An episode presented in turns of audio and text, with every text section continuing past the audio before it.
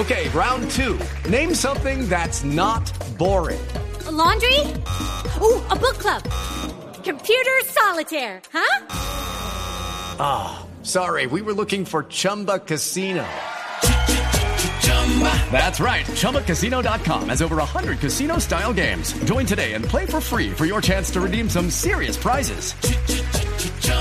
ChumbaCasino.com. No purchase necessary. Full prohibited by law. 18 plus terms and conditions apply. See website for details. Los colombianos en Roma confían en que con la intermediación del Papa Francisco los diálogos de la paz en La Habana logren un impulso que permita un avance significativo desde Roma, la enviada especial de Blue Radio con la visita del presidente Santos a Europa, Silvia Patiño.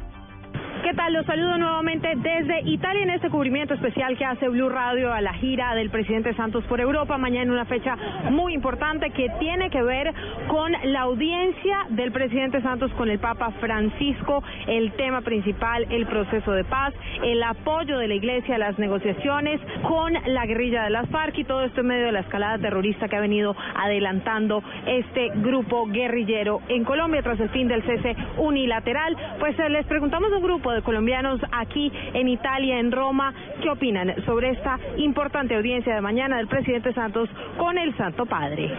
Es un tema de, de muy difícil de resolver en Colombia, el tema de la paz, pero con la bendición que él viene a adquirir del Papa y todo, a ver si por fin tenemos paz para nuestros hijos en Colombia. El presidente Juan Manuel Santos con esto pues está buscando la bendición y el apoyo por parte del Papa, del Vaticano.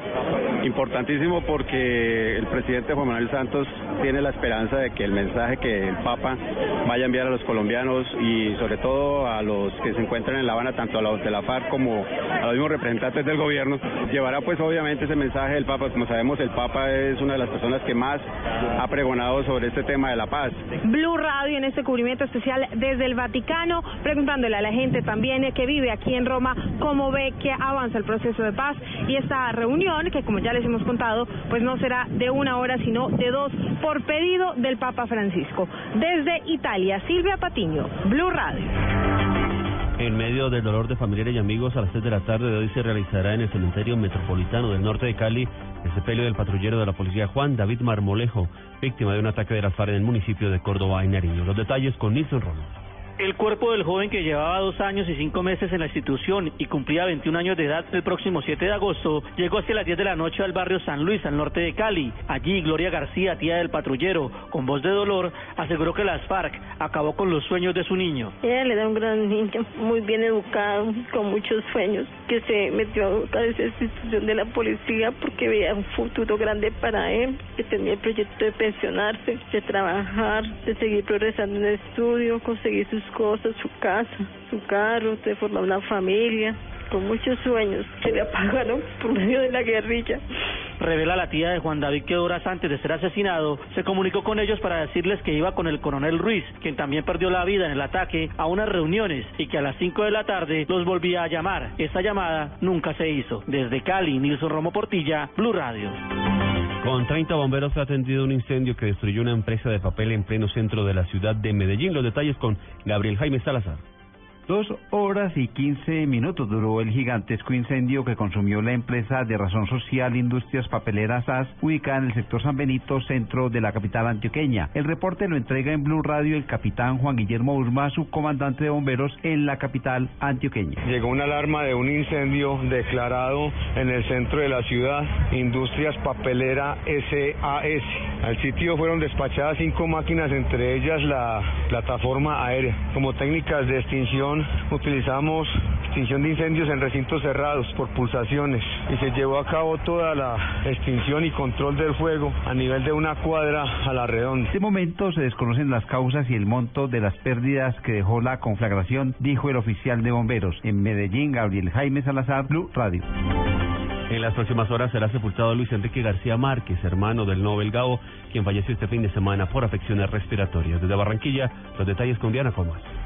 Aunque murió a sus 86 años de edad, Luis Enrique, el segundo de los hermanos de la numerosa familia García Márquez, recordado como Nene Ike, también quedará perpetuado en la historia como el cómplice de aventuras de niños del maestro Nobel de Literatura Gabo, quien lo menciona en su obra Vivir para contarla. Su hija Diana García recuerda los apartes del libro. El encanto personal de Luis Enrique para las travesuras era muy útil para resolver problemas comunes, pero no alcanzó para hacerme cómplice de sus pilatunas.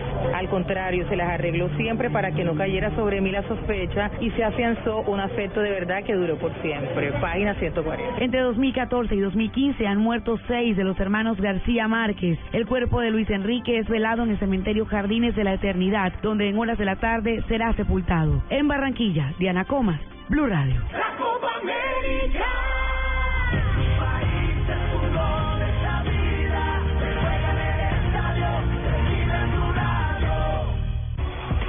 Ya listos todos en Colombia, preparándose para la Copa América esta tarde, el debut de Colombia ante Venezuela y la policía en Bogotá anuncia más de 200 puntos de control para después del encuentro para evitar conductores en estado de embriaguez. Los detalles con Jorge Morales. El general Humberto Guatibonza, director de la Policía de Bogotá, anunció cuáles serán las principales medidas que adoptarán las autoridades para el partido de Colombia hoy en Bogotá. Vamos a tener eh, una gran cantidad de, de, de patrulleros y oficiales de la policía en las zonas de mayor concentración y vamos a hacer eh, después del partido cerca de 200 puestos de control para evitar que haya gente conduciendo eh, bajo efecto de embriagante. No, ninguna restricción, solamente que eh, pedirle a la ciudadanía que, que si hay civilización sea en paz. Si bien no habrá ley seca, vale la pena recordar que el uso de harina y espuma se encuentran prohibidos por parte de las autoridades. Jorge Eduardo Morales, Blue Radio. Y Perú hará su debut en Copa ante la favorita de muchos. Brasil, dos jugadores peruanos hablaron antes del cinco veces campeón mundial. La información con Fabio Poveda, el enviado especial de Blue Radio. Hola, buenos días. La selección de Perú debutará esta tarde a las 4 y 30 frente a la selección de Brasil. El lateral izquierdo, Yosimar Yotun, y el delantero Claudio Pizarro hablaron sobre el rival de hoy. No, sabemos que es una selección fuerte, con grandes jugadores, pero nosotros hay que tratar de, de pensar en nosotros eh, y tratar de hacer un buen partido. Dicen que los primeros partidos no son muy buenos de ellos, pero bueno, es Brasil, así que hay que estar este, preparados. Perú comparte el grupo C con Brasil, Venezuela y Colombia. Desde la Copa América de Chile en Santiago, Fabio Poveda Ruiz, Blue